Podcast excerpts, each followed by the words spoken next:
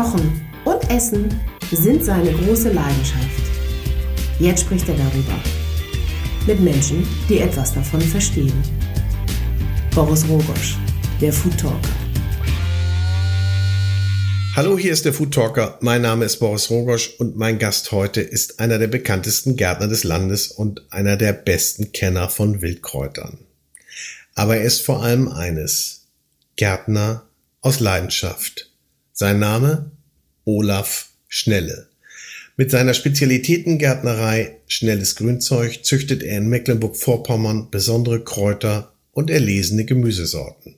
Seine Abnehmer seit mehr als 20 Jahren sind vor allem Spitzenköche in Berlin, aber auch in anderen Teilen des Landes, die Wert auf das Besondere legen.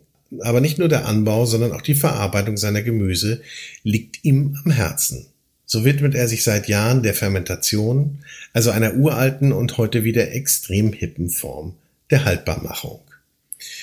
Wir sprechen darüber, wie er überhaupt zu den Wildkräutern gekommen ist, was es mit dem Zusammenspiel von Bodenqualität, Düngung und Klimawandel auf sich hat und über sein jahrelang anhaltendes, enges Verhältnis zur Top-Gastronomie. Olaf Schnelle, ein Mann mit Haltung, Vision und Auftrag. Freut euch auf dieses Gespräch. Diese Folge des Food Talker Podcasts hört ihr mit freundlicher Unterstützung des Der große Restaurant und Hotel Guide. Ein Guide für Gäste, Information und Inspiration für Menschen mit Stil und Geschmack.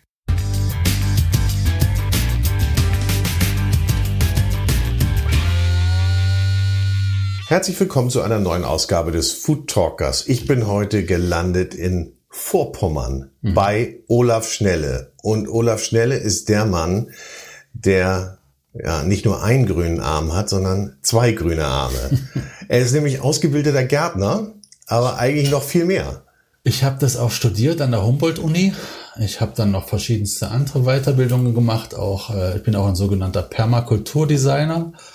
Aber vor allen Dingen bin ich Gärtner, ja. Und du bist vor allen Dingen auch ein bekannter Gärtner in der Gastronomielandschaft bist mhm. du ja schon, ja, ich würde mal sagen, seit 20 Jahren oder Bis länger? 20 Jahre, je nachdem, was man als Startdatum nimmt. Äh, ich hatte eine zweijährige Vorlaufphase von 98 bis 99 äh, habe ich als Einzelkämpfer gearbeitet, noch unter dem wunderbar deutschen Namen Edible Landscapes und äh, danach dann auf wirklich deutsch weiter unter Namen Essbare Landschaft mit einem Kompagnon zusammen und das war eine ziemlich intensive Phase, das stimmt. Mhm. Ich meine, heute spricht alles von Regionalität und Saisonalität. Mhm. Damals, vor 20 Jahren, musst du ja äh, hier ein Vorreiter absolut gewesen sein. Also hier in der Region sowieso und auch für mhm. deine Kunden. Es ist äh, ganz kurios. Ich kann mich noch genau erinnern, dass auch schon damals äh, die Leute in der Gastronomie ganz viel von Regionalität gesprochen haben. Aber ich habe so das Gefühl, nein, ich weiß es eigentlich, keiner hatte so eine rechte Vorstellung, was das sein soll. Und ähm, ich bin da ganz nass forsch reingegangen und hatte gedacht, ich komme nicht aus der Gastronomie, habe mir da ein eigenes Bild von gemacht in meinem Kopf und dachte, nichts ist regionaler als die Wildkräuter und die Unkräuter vor der eigenen Haustür.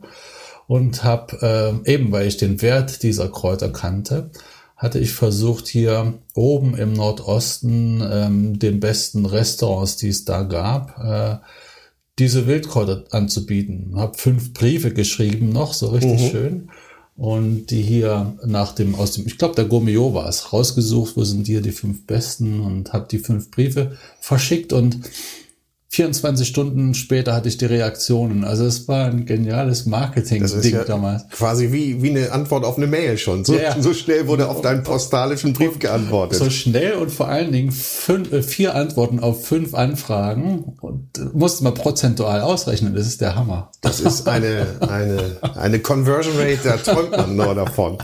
Aber äh, die wollten dann was von dir haben und was ja. hast du denen dann geliefert? Ähm, tatsächlich das, was äh, nur wild vorhanden war. Und das äh, war damals äh, eine wunderbare wilde Bachkresse.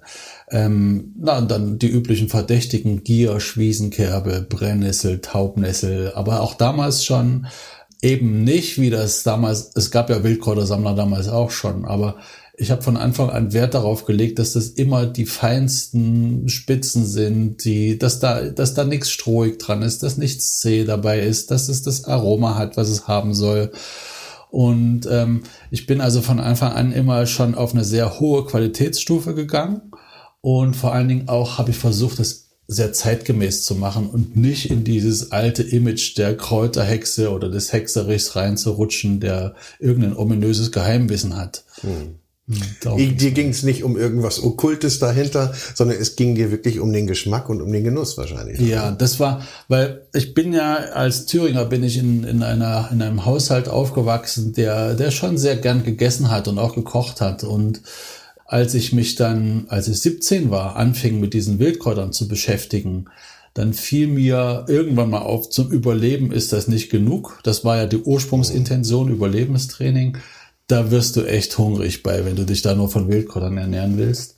Ähm, aber alles, was man da, was einem da begegnet, schmeckte anders als alles, was ich aus, aus dem Gemüseregal kannte. Mhm. Und mir war sofort klar, da ist ein, das ist ein ungehobener Schatz. So. Und das trägt bis heute. Mhm. Parallel oder danach hast du dann die eben angesprochene Gärtnerausbildung gemacht. War das denn der Trigger für dich, als du jetzt sagtest, also mit 17 hast du das kennengelernt? Du gesagt, da will ich mehr? Nee, nee, nee, das war. Wissen? Nein, das war, als ich mit 17 äh, auf dieses Überlebenstraining gekommen bin, das war ja zu einer Zeit, da war, ähm, da war Weltuntergangsstimmung. Wir hatten Atomrüstung, wir hatten sauren Regen, Waldsterben, pipapo. Ich habe echt gedacht, ich muss mich hier irgendwie versuchen, vor der Welt, vom Weltuntergang zu retten. Und ähm, was zu DDR-Zeiten sehr schwierig war, sich da überhaupt ein Wissen anzueignen. Mhm. Da gab es im Westen gab's den Neberg, der ähm, der da so eine Vorreiterrolle hatte, aber im Osten gab es genau ein Buch von einem Russen, mhm. äh, zum Glück auf Deutsch, aber mit ganz, ganz furchtbaren Abbildungen. Das heißt, wenn du danach in den Wald gegangen bist und irgendwas sammeln wolltest, da warst oh. du. erwähntest eben Rüdiger Neberg. Also Rüdiger Neberg ist ja unter anderem, glaube ich, von Norddeutschland nach Süddeutschland ja. einmal quer durchgewandert genau. ohne Geld und hat sich nur von dem ernährt, was er im Wald gefunden hat. Ja, ne? genau. Und das, glaube ich, auch nur, auch Tier? Ich weiß gar nicht mehr. Der hat, der hat auch totgefahrene irgendwas gegessen ja. und, und, und, ich glaube sogar Regenwürmer. Und das wolltest du nachahmen? Das nicht. Also ich, bin zwar kein, kein Veganer oder Vegetarier, aber das war mir, ich habe versucht, das vegetarisch hinzukriegen. Das war mir zu ekelig. Und ähm, es ist mir nicht gelungen. Also ich bin, ich habe selber so eine Wanderung versucht nachzumachen von Erfurt an die Ostsee, also in die andere Richtung. Und ich war blöd genug, das im April anzufangen, ähm, wo eigentlich noch nichts wuchs. Und ich bin so grandios gescheitert. Das war hat, hat dich aber nicht abgeschreckt, der, der Pflanzenwelt verbunden zu bleiben. Nee, nee, war es nicht, aber nein, das war sehr faszinierend. Aber deine Frage war ja, hat mich das bewegt zum Gärtnern, zum Gärtnerberuf? Nein, das hat's nicht. Hm. Das waren hm. eher meine Großeltern und Eltern, die im elterlichen Garten das äh, äh, mich schon immer rangeführt haben an das Thema. Und ich bin ja auch nicht sofort Gärtner geworden. Ich habe erst mal angefangen, Mathe und Physik zu studieren, weil mir das irgendwie liegt. Das mag ich auch heute noch. Aber irgendwann meinte ich, ich muss etwas machen, wo ich am Abend sehen kann, was ich den Tag über gemacht habe. Ja. Und ähm, da ist der Gärtnerberuf schon ein toller Beruf.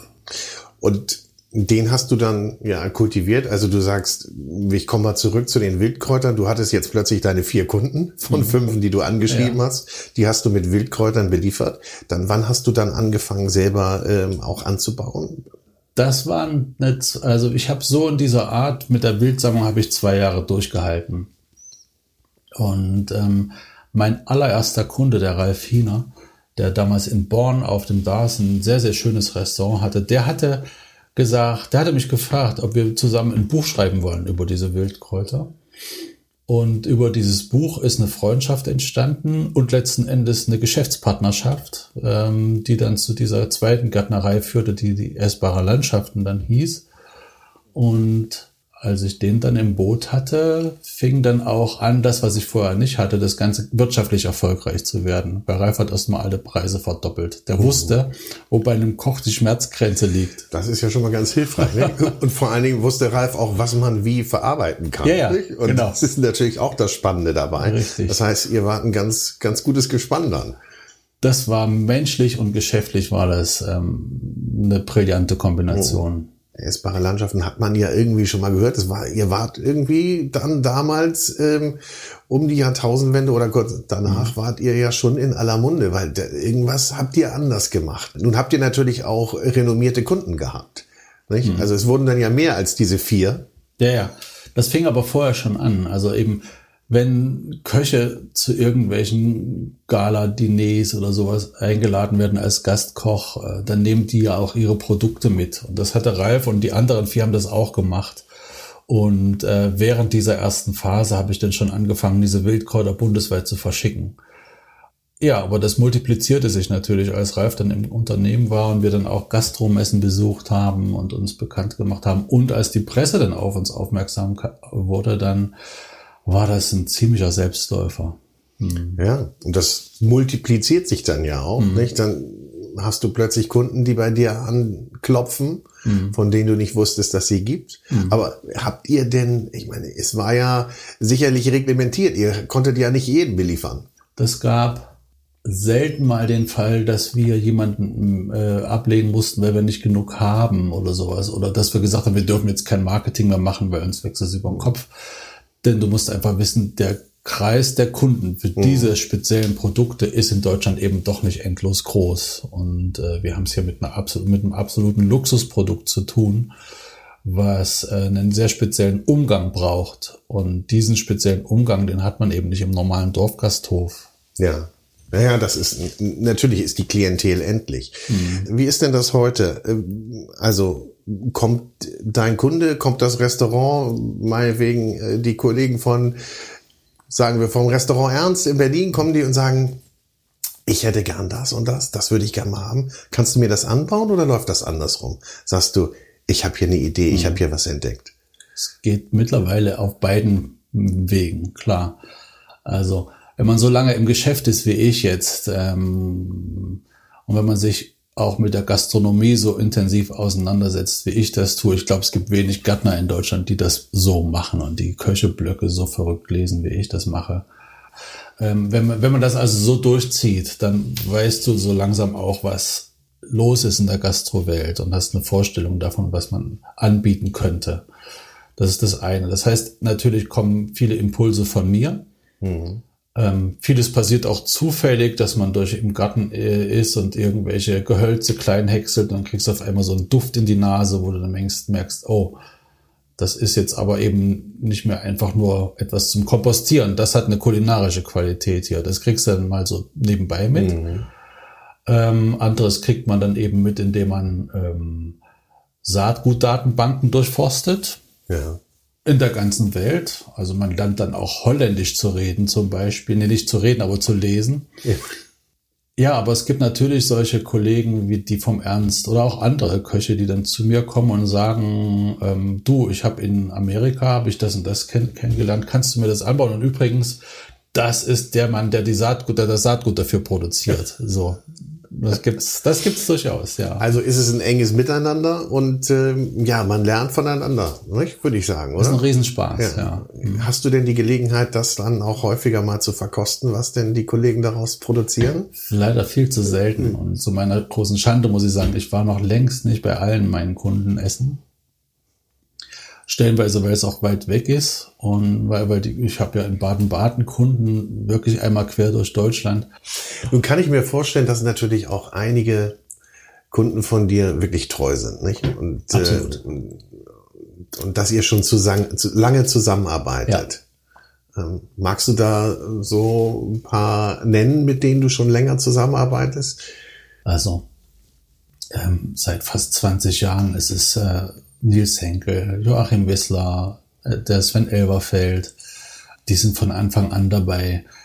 In Berlin seit 2014 gibt's da ja so eine neue ähm, Bewegung über das Nobelhart und Schmutzig. Ja. Die Leute aus dem Kreis, die, das sind fast schon Freundschaften geworden, stellenweise. Ist schon ein sehr enges Verhältnis. Mhm. Und stellenweise ist es dann eben auch so, dass ich die Kunden so genau kenne, dass ich manche Produkte eben nur für die mache so, und, oder wenn ich äh, Knappheiten habe, dass ich die gar nicht mehr offiziell nach draußen auf meine Gastronomieliste setze, sondern dass ich dann schon weiß, jetzt spreche ich mal den und den Kunden an. Das ist genau etwas für den und nur für den. Mhm. Meistens passt das. Mhm. Wenn man sich hier so umguckt, und das durfte ich ja, dann äh, kriegt man mit, du machst vieles anders als andere. Mhm. Hast du da für dich so ein Rezept oder so ein, ja, etwas entdeckt für dich, wo du sagst, das ist deine Triebfeder? Das macht dich neugierig, auch Neues immer wieder auszuprobieren und zu entdecken? Ach, das ist schwierig, weil ich wollte gerade sagen, bevor du sagst, was, was macht dich neugierig? Es ist die Neugier, die die, die Leidenschaft sozusagen am, am, am Kochen hält. Also auch wenn ich sage, ich reise ganz selten weg, äh, ich fahre doch gerne nach in die Welt, so, aber im Urlaub und, und, und bin dann weit weg. Und diese Neugier, die habe ich aber auch äh, kulinarisch und gärtnerisch. Stellenweise ist das dann eben auch eine gedankliche Reise. Wenn du dich ähm, in die Saatgutkataloge Asiens vertiefst, äh, ist das dann auch so etwas wie eine, wie eine, wie eine Reise in die weite Welt, weil du kommst da mit Kulturen in Kontakt. Du beschäftigst dich ja dann nicht nur mit dem Saatgut, sondern auch damit, wie wird das eigentlich vor Ort zubereitet. Na klar, macht es uns dann das Internet sehr leicht heutzutage. Ähm, ja, also ich bin, ich bin grundsätzlich ein sehr neugieriger Typ das macht es einen äh, äh, wahrscheinlich aus, warum ich immer mal wieder was Neues auf den Markt bringen kann. Und ähm, das andere ist eben auch die Frage nach deiner Anbaukultur. Wie, also da, da bin ich auch ständig auf der Suche nach Optimierungsmöglichkeiten. Einerseits, was die Rationalität der Abläufe mhm. angeht und andererseits aber eben auch, was ähm, die Wertigkeit deines, deines Bodens angeht. Das ist ja das Geheimnis schlechthin für einen Gärtner. Du musst deinen Boden im ja. Griff haben, lebendig haben.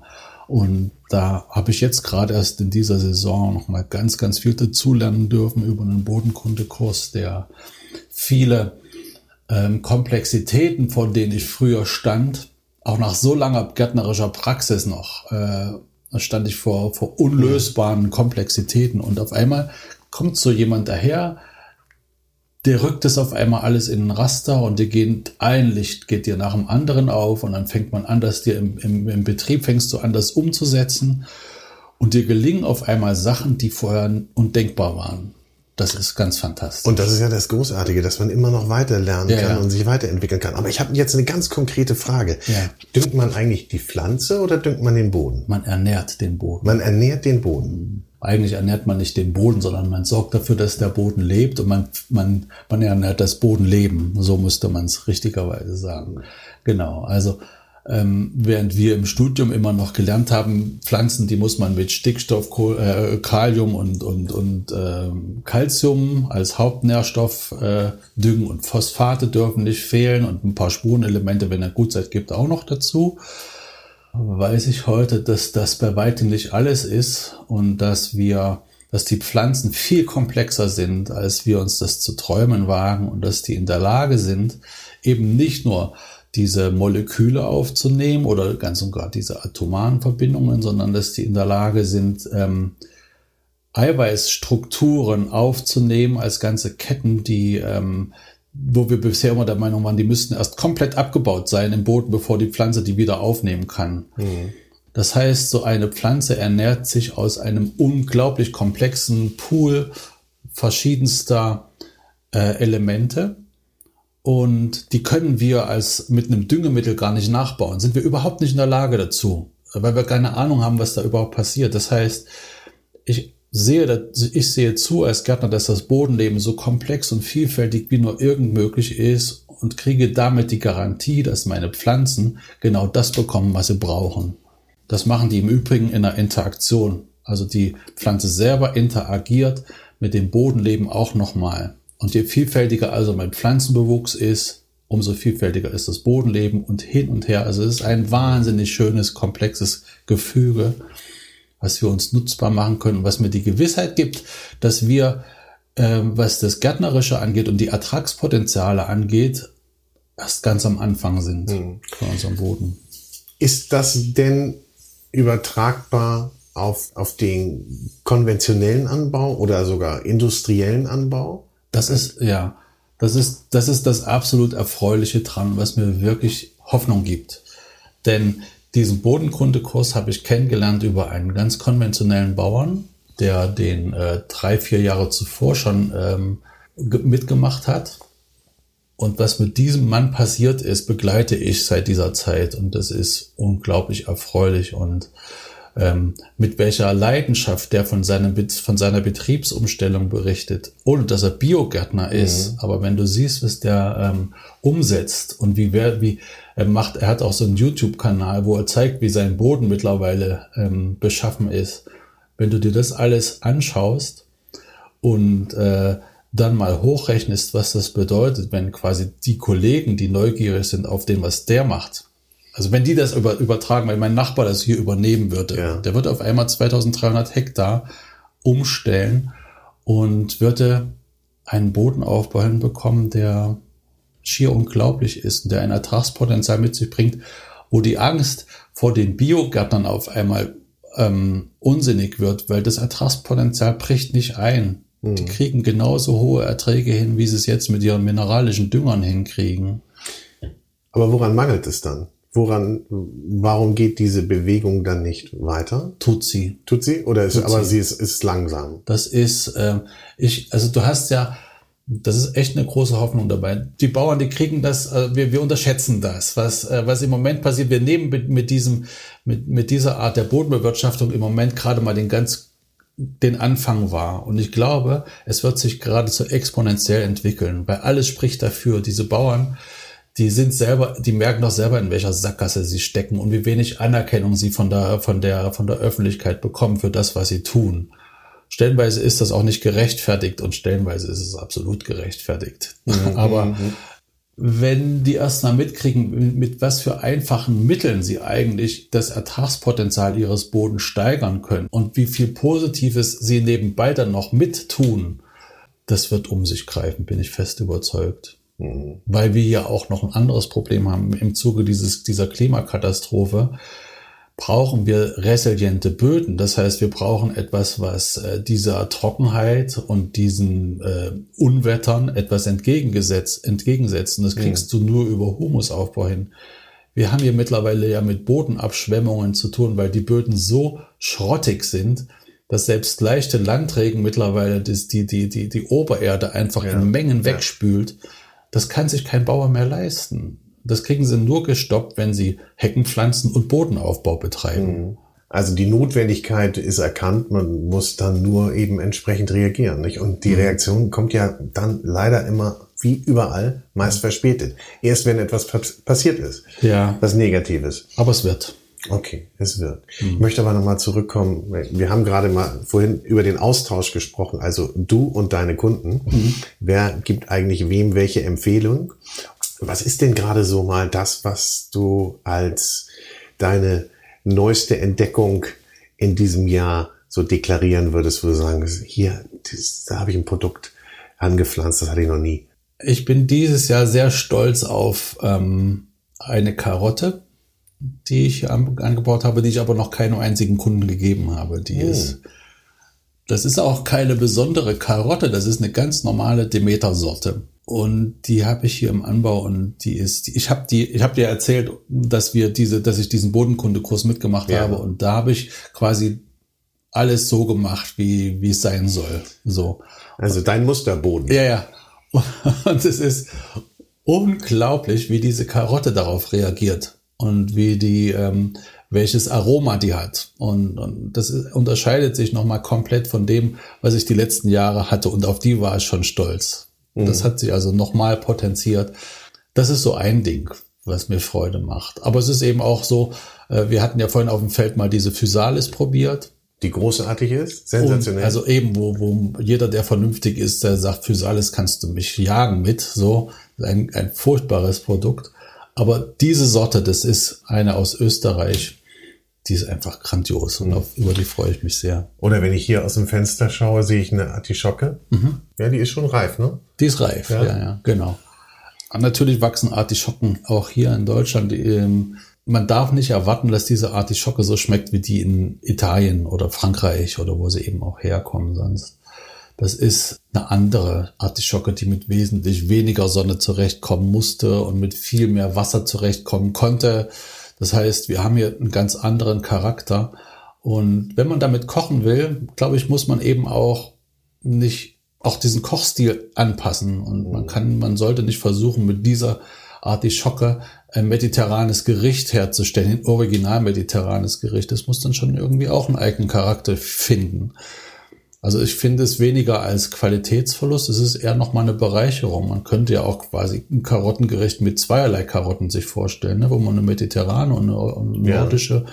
kombiniert und dann genau diese Unterschiede versucht rauszuarbeiten. Gibt es für dich irgendwie so ein Trendgemüse oder äh, eine Trendsorte, wo du sagst, da rennen sie im Moment alle hinterher, das wollen sie alle haben? Nee, kann ich so nicht sagen. Und das Kuriose ist, ich, ich frage mich selber manchmal, warum, warum jetzt eigentlich bei mir dieses Jahr so viel Radieschen gekauft werden.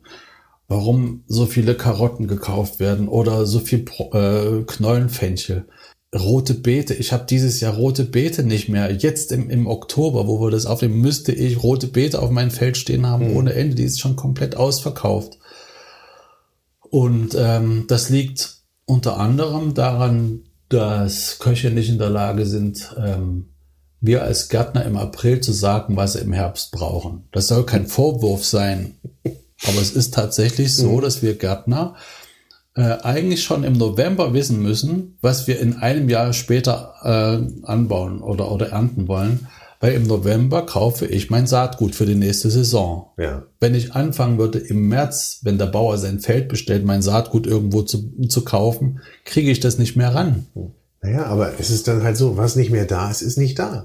Ja. ja das ist das ist so und ich freue mich, dass ich so gut verkauft habe, aber ich würde mich auch freuen, wenn ich noch mehr jetzt im Angebot hätte, weil mhm. es ist blöde, dann äh, so lange auch vom Markt weg zu sein. Also wenn ich jetzt sage, ich habe nichts mehr, das ist einfach für mich als Gärtner blöd. Also für dich müsste man eigentlich dann so eine Trendvorausschau machen. Was könnte denn in der nächsten Saison so richtig laufen, sodass ja. dass du dann weißt, womit die, Ko die Köche denn kommen können. Wir, also mit den Berliner Vers Köchen versuchen wir sowas tatsächlich gerade. Da gibt es ja die sogenannte die Gemeinschaft ja. dieser Vereinigung, äh, wo ich Mitglied bin. Und innerhalb dieser Vereinigung machen wir jetzt tatsächlich mal den erst, das erste Mal den Versuch einer koordinierten Anbauplanung. Das heißt, alle Gärtner treffen sich jetzt demnächst mit den Köchen und wir versuchen im nächsten, das nächste Jahr vorher zu planen. Ich bin extrem gespannt, was daraus kommt. Es, es klingt auf jeden Fall viel, vielversprechend, ohne dass es jetzt nach irgendwie Planwirtschaft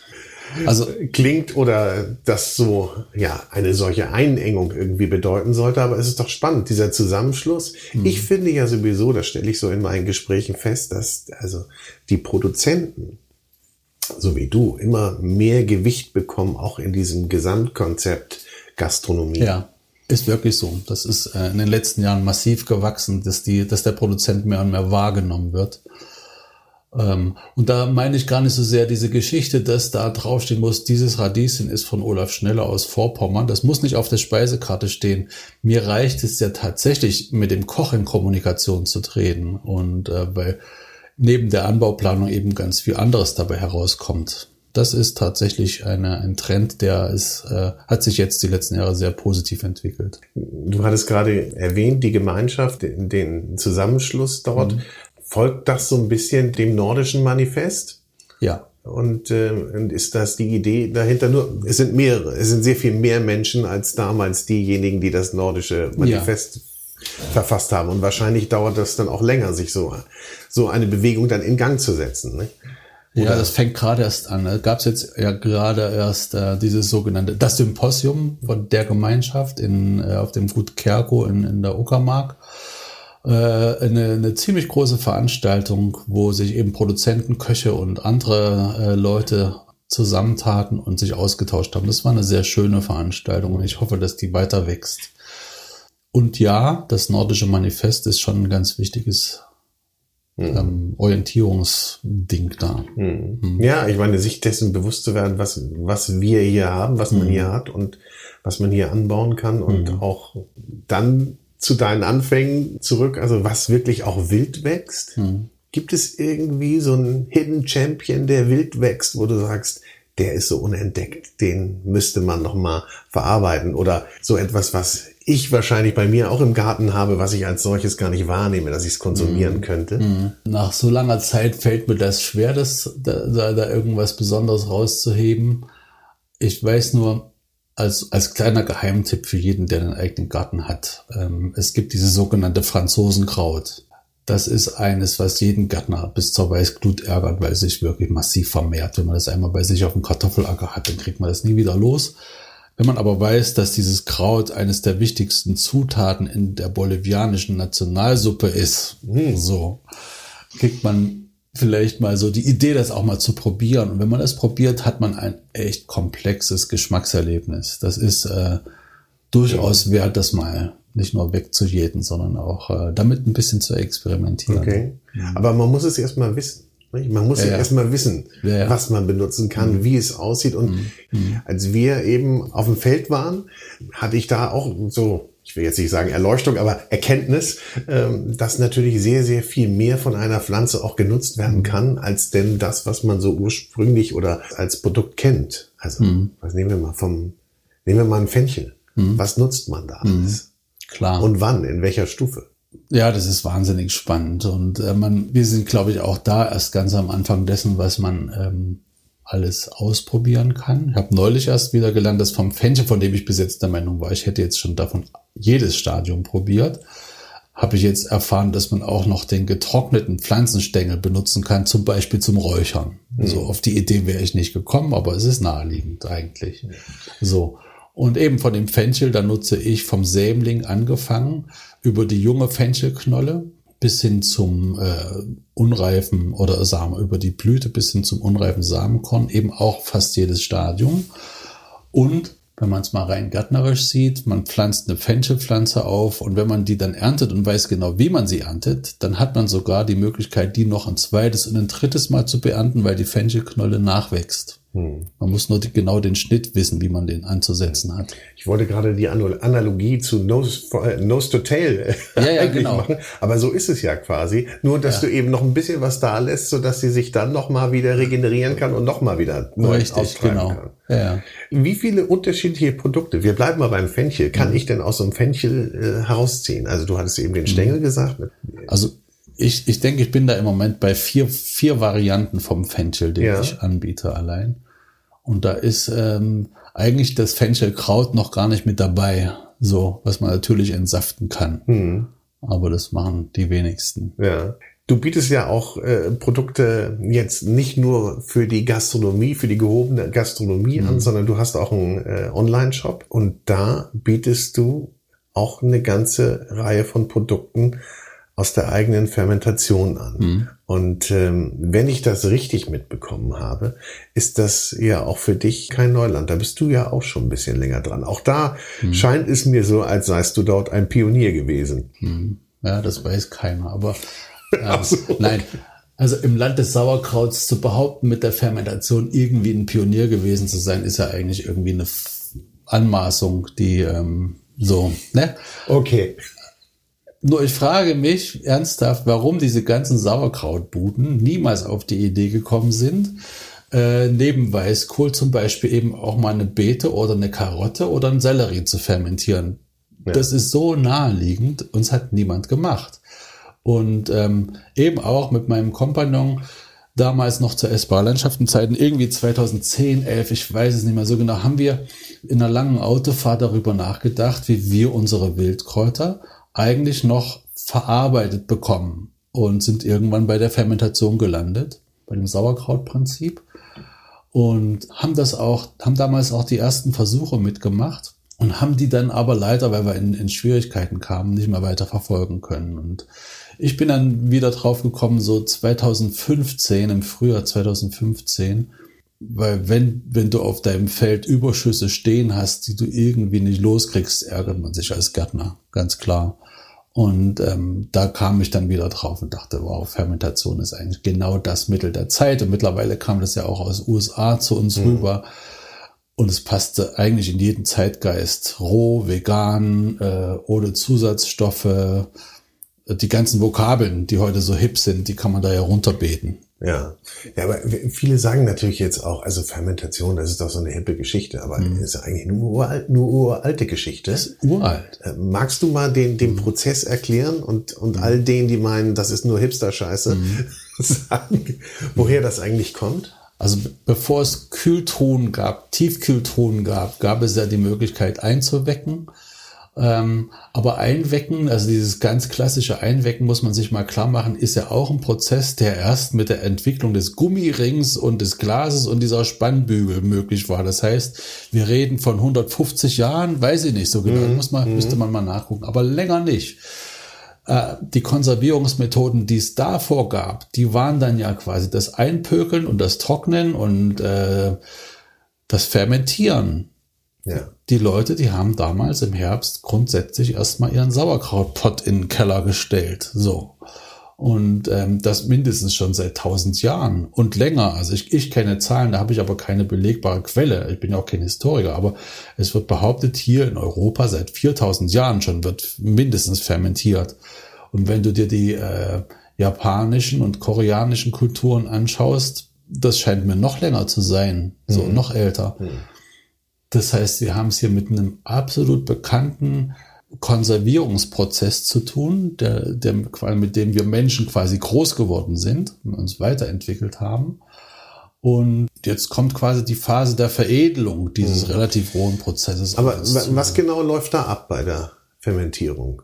Wir machen uns Mikroorganismen zunutze. Also einfach ähm, Mikroorganismen umgeben uns ja seit wir seit Anbeginn. Die Menschheit oder die, die, das Leben ist ja aus Mikroorganismen heraus entstanden. Ne? Wir sind bestens angepasst an Bakterien aller Art. Ja. Deswegen. Weil wir schon immer mit denen in Kontakt waren. Und äh, nur die ganz wenigen davon, ganz wenige davon sind Krankheitserreger. Das muss man sich auch klar machen. Und schon ganz früh haben die Menschen gelernt, bestimmte Mikroorganismen in eine bestimmte Richtung zu lenken in ihrer Entwicklung. Und daraus sind äh, Produkte entstanden wie eben äh, Quark, Joghurt, Käse, Salami, äh, weiß ich was und eben auch Sauerkraut mhm. oder Kimchi. Ähm, und eben diese Sauerkrautfermentation, die funktioniert so, dass man sagt, wir wollen nur die Milchsäure oder nur die Bakterien, die Milchsäure produzieren, zur Entwicklung bringen. Und das machen wir, indem wir das Produkt salzen. Damit schließen wir alle Bakterien aus und Mikroorganismen aus, die Salz nicht vertragen. Und wir halten das unter Luft, Entschuldigung, unter Luftabschluss und schließen damit alle Bakterien und Schimmelpilze aus. Schimmelpilze brauchen Sauerstoff. Wenn wir also den Sauerstoff wegnehmen, haben wir ja. keinen Schimmel am Produkt und lenken diese Art der Verrottung sozusagen hin zu einer Milchsäurefermentation. Mhm. Dann, fängt, dann fangen diese Milchsäurebakterien an, die Kohlenhydrate des Gemüses abzubauen, letzten Endes zu Kohlendioxid und Milchsäure. So, und sobald genug Milchsäure gebildet wurde, ist dieses Produkt konserviert. Nicht das Salz macht die Haltbarkeit, sondern die Milchsäure. Mhm. Und wenn man das äh, einigermaßen geschickt anstellt und eine Temperaturführung zum Beispiel beachtet, dann kriegt man ein Produkt hin, was nicht nur sauer ist, sondern was dann eben auch noch den Ursprungscharakter des Gemüses in sich trägt und dazu noch jede Menge andere Aromenstoffe, die vorher gar nicht drin waren. Hat das lange gedauert, bis du da die, den richtigen äh, Dreh raus hattest? Hat eine Weile gedauert, einfach weil, ähm, wenn du das zu Hause in deiner Küche machst, hast du selten mal eine Klimakammer zur Hand. So. Ich war nämlich gerade schon am überlegen, was könnte ich denn mal fermentieren? Mhm. Aber da muss ich mir, glaube ich, dann noch mal einen kleinen Kurs hier bei dir abholen. Also es ist ganz einfach so eigentlich, ne? Und jedes Stadium der Fermentation ist ein anderes und jedes ist, hat quasi so seinen eigenen Charme. Also ein ganz frisches, noch spritziges Gemüse, was noch selber auf der Zunge so ein bisschen mhm. pritzelt. Ähm, das ist schon ein schönes Erlebnis. Aber dann ein Ferment, was meinetwegen auch drei, vier Jahre schon reif ist, ist dann eben nochmal was ganz anderes. So. Und ähm, ich habe erst im Laufe der Zeit kapiert, dass das nicht immer schlechter ist. Also ein altes, gereiftes Ferment, wenn man das ordentlich Temperat in in mit einer ordentlichen Temperaturführung versieht, hat einen Charakter in sich, was äh, durchaus einen hohen Wert hat. Ich war früher der Meinung, es wird nur noch sauer, aber es stimmt nicht. Hm, also es kann dann auch noch anderen Charakter entwickeln, ja, je, länger, mhm. je länger es reift. Ja. Ja. Das Spannend. Ist, das ist mir bei einem, in einem Dialog mit einem Käsemacher klar geworden. Ja. Also. Wie alt ist dein ältestes Ferment, das du hier, äh, Was ich jetzt noch habe, was du hast? 2014. 2014. Und was ist das? Das ist eine Chili-Soße. Eine Chili-Soße. Kann man die im Online-Shop kaufen? Nee. Ach, schade. Da gibt's ein Glas voll.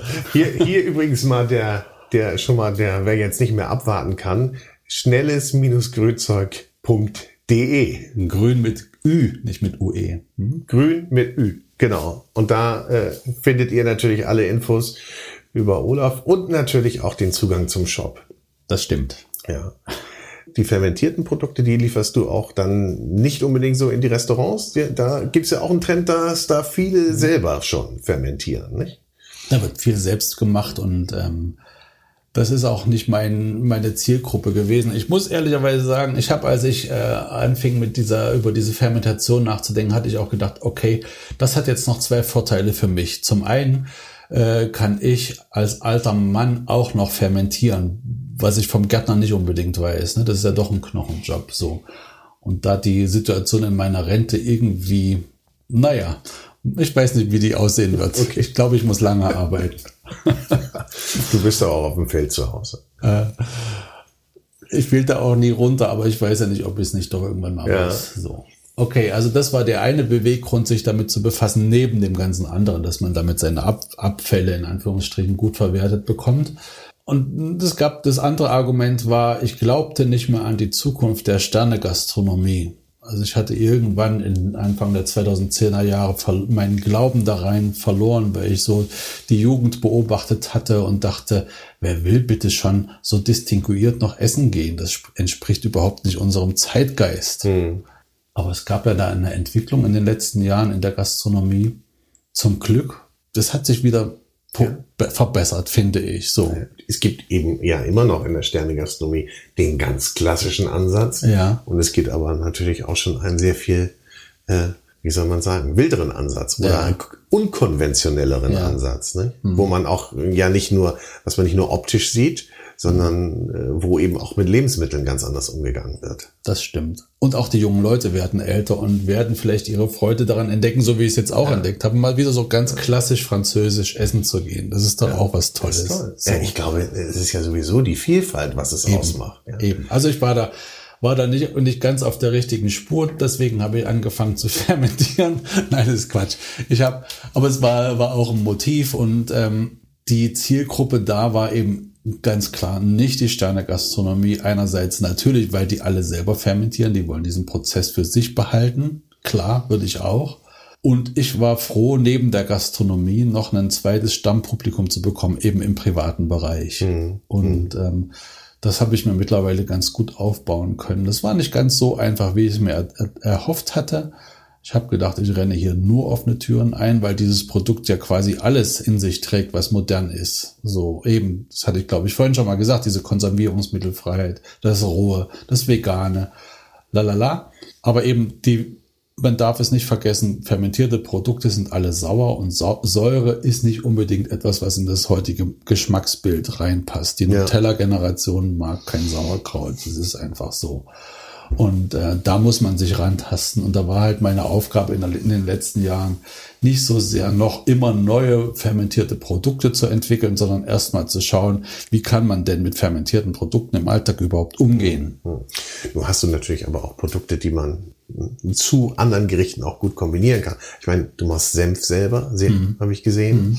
Oder auch, was du vorhin sagst, die Chili-Soßen und so weiter. Also da gibt's ja auch schon Zuprodukte. Aber wenn ich dich jetzt mal frage, du kochst ja gerne, ne? Ja. Du bist ja, du, ich weiß nicht, hier gibt's in der Gegend gibt's wahrscheinlich auch nicht so viele Restaurants, oder? Äh, Nee, leider da muss nicht. Mhm. man schon selber oder darf man selber kochen. Hast du denn ein so ein kleines Rezept, das du uns mitgeben kannst, so mit einem fermentierten Produkt, wo du ein fermentiertes Produkt mit einarbeitest, das du mir jetzt so auf die Schnelle nennen kannst? ich weiß, Mhm. das ist gemein. Ja, ist gemein. Ich koche ja nie nach Rezept, also von daher fällt mir jetzt total schwer. Du kannst ja die Zutaten nennen und, die, und den Ablauf. Ja, also wenn, wenn man mit fermentierten Produkten wirklich gut kochen will, ist es wichtig, eben nicht jetzt so diese Hardcore-Ökonummer durchzuziehen und sich das Zeug mit Todesverachtung reinzulöffeln, weil das ist wirklich, boah, es ist heftig. Das mag ich mit einigen Sachen schon machen, Aber ähm, Kochen ist dann doch noch was anderes. Und da ist es dann halt entscheidend, dass man diese sauren Produkte irgendwie abgemildert bekommt oder, oder sinnvoll einsetzt. So ist es eigentlich besser gesagt. Und ähm, das, das ein geschickter Ansatz ist eben, dieses fermentierte Gemüse mit unfermentierten zu koppeln, dass man sich meinetwegen, das hat ein, äh, so, so einen, das habe ich selber auch auf die Art und Weise erst entdeckt. Ich habe mal einen Rotkrautsalat gegessen, mhm. fermentierten Rotkrautsalat in einem Restaurant und der hat besser geschmeckt als mein fermentiertes Rotkraut. Ja. So. Und dann habe ich äh, den Koch angebeten und gefragt, wie, wie gebeten, mir das Rezept zu verraten. Mhm. Und äh, er hat es getan. Und er, lachte nur und sagte, du, das ist einfach nur Rotkohl und fermentierter Rotkohl gemischt. Drei, äh, zwei Teile roher Rotkohl, ein Teil fermentierter Rotkohl gemischt und ein bisschen gewürzt, Öl dran, Salz dran, fertig.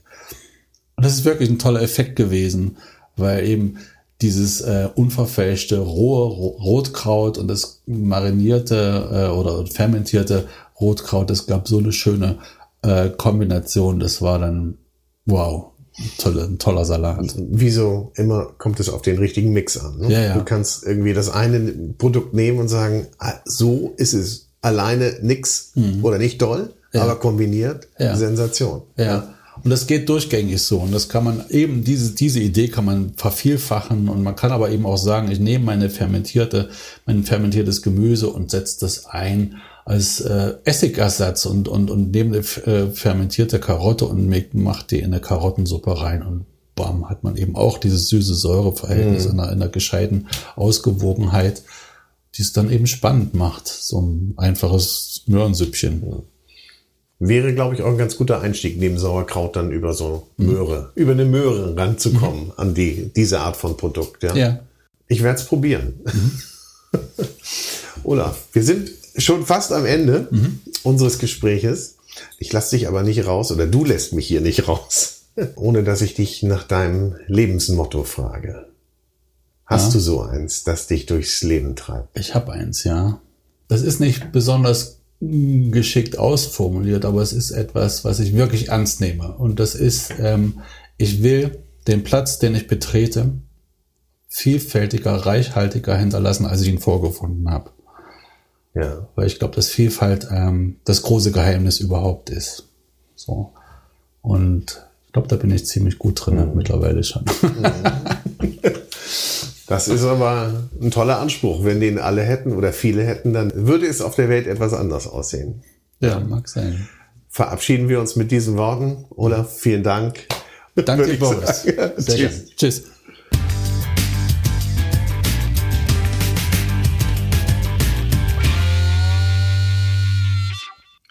Diese Food Talker Episode hörtet ihr mit freundlicher Unterstützung unseres neuen Kooperationspartners, der große Restaurant- und Hotelguide. Ein Guide für Gäste, Information und Inspiration für Menschen mit Stil und Geschmack. Im Internet findet ihr den großen Guide unter www.der-große-guide.de. Schaut mal rein. Auf bald!